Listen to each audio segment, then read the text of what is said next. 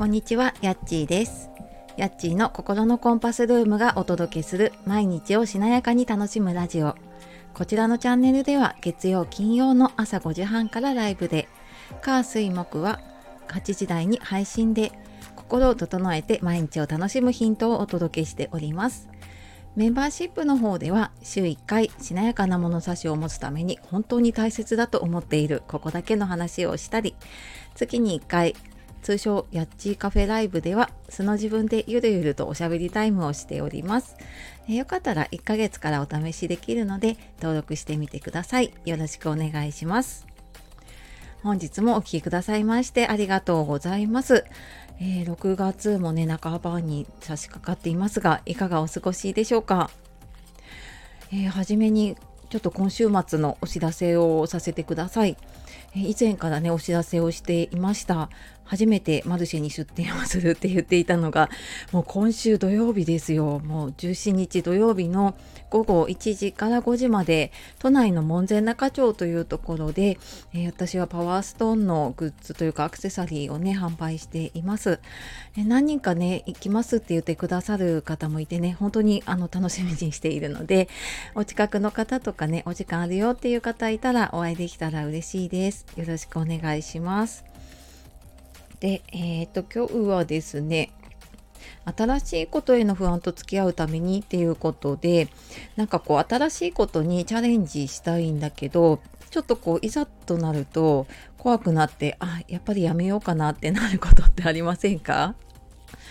いや私もやっぱりなんかそういうのと戦ってるなと思ってて。でなんかそんな時にねこう小さな一歩が踏み出せるようになるようなお話を今日はお届けしていきたいと思っています。であとこの前のねあの初めてインスタライブをやった時の話もちょっとしようかなと思っております。えーよかったら最後までお付き合いください。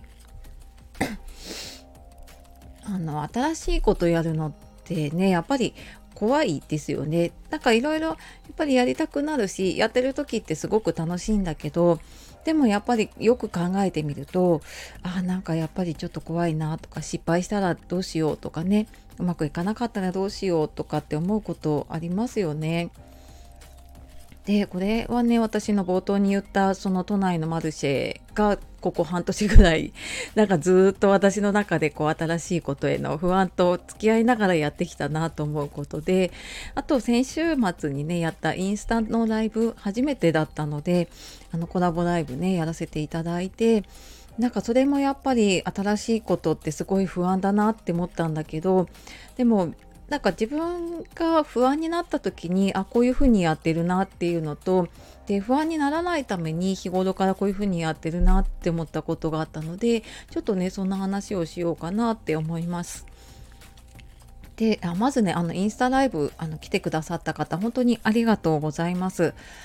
えーなんかやっぱり普段のこのスタイフのライブって私は5時半から朝やっているのでもう本当に起きてで、まあ、顔ぐらいは洗うんですけどね。でも本当にすっぴんだしで着替えてる時もあれば本当寝巻きというかねスウェットみたいな格好、まあ、T シャツにスウェットみたいな格好であのポチってやって喋れるのに慣れちゃってるのでじゃあインスタでライブやるってなった時にあ顔が映るなとかあそうだ背景映るなとかいろんなことをちょっと普段考えないことを考えたりとかあとやっぱりいつもと違う人が見るかもしれないしなとかなんかいろんなことを考えてでさらにねやっぱりコラボだとお相手の方もいるので結構いろいろね考えると不安にはなるんですよね。でもなんか蓋を開けてみたら結構私言いたいことというかあのそう好き放題喋ってたなと思ってなんかあの落ち込んだ時にどうするかみたいな話をした時にもうなんか究極はね飲んで寝るとか でそれもなんか夜中にねポテチ食べながらビールを飲むとかねなんか本当そんなねちょっとダメダメな話とかをしたり するぐらいになんか初めてなんだけどなんかそうやって乗り切れたなと思っています。で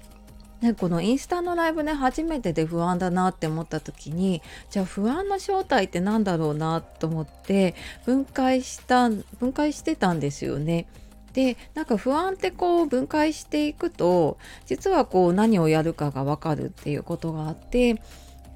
で私はまずなんかそもそもそのインスタライブのやり方がわからないっていうのがあってまあ当たり前ですよねやったことがないのででなんかじゃあどっからこうまあ、ライブ今回は招待してもらうんだったんですけど、まあ、その時にどっから入るのかとかじゃあライブ中の操作どうするのかとかそういうの全くわからないって、まあ、その不安もあるなと思ったのとあとやっぱ設定の仕方とかそのなんかね画面とかも設定の仕方だったりとかあのなんかこういうエフェクトってその加工ができるよとかそういうのとかも、まあ、自分で調べたり教えてもらったりとかしてでなんかそうやることで一個一個あそっかこれはこうやってやるんだなっていうのが分かるとあのそこの不安はあじゃあこれを、えーと、しっかりメモしておくなりね何かスクショ取っておくなりしておこうって思って解決がしたりあとまああのちゃんと話せるかなっていう不安は、うんまあ、やっぱり、うん、コラボとかになると多少は出てくるんですよね。でまあそれはねあのやる前にこうコラボだったらその相手の方とちょっと流れを確認しておいたりとかなんかぶっつけ本番になるとあの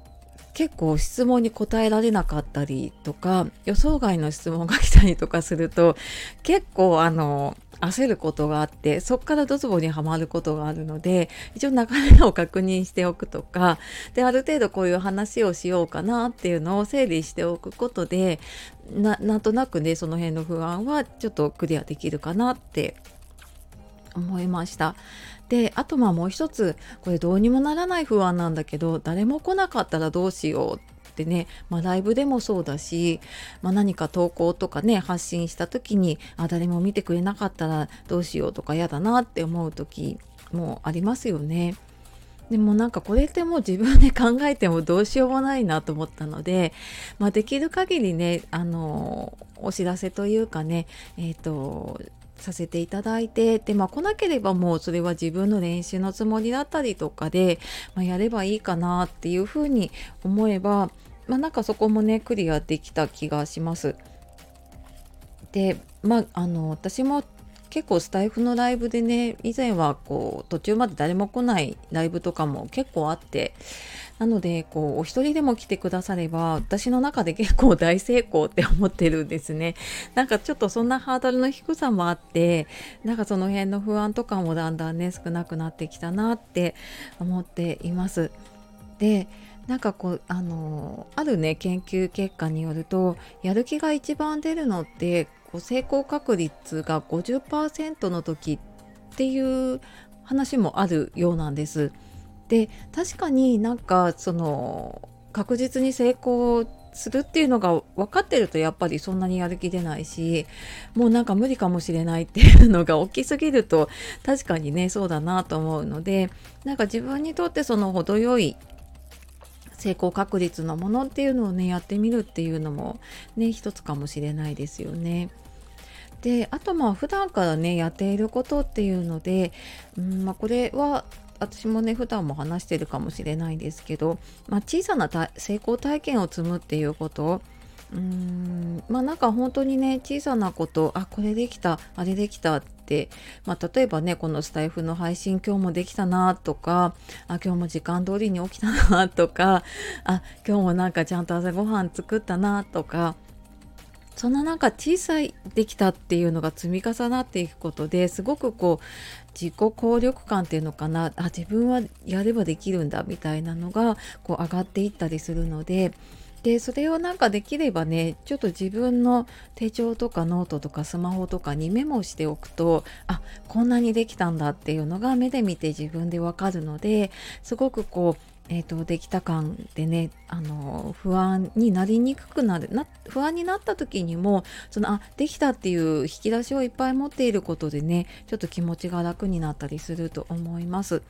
であともう一つはあの小さな幸せを見つけるっていうことで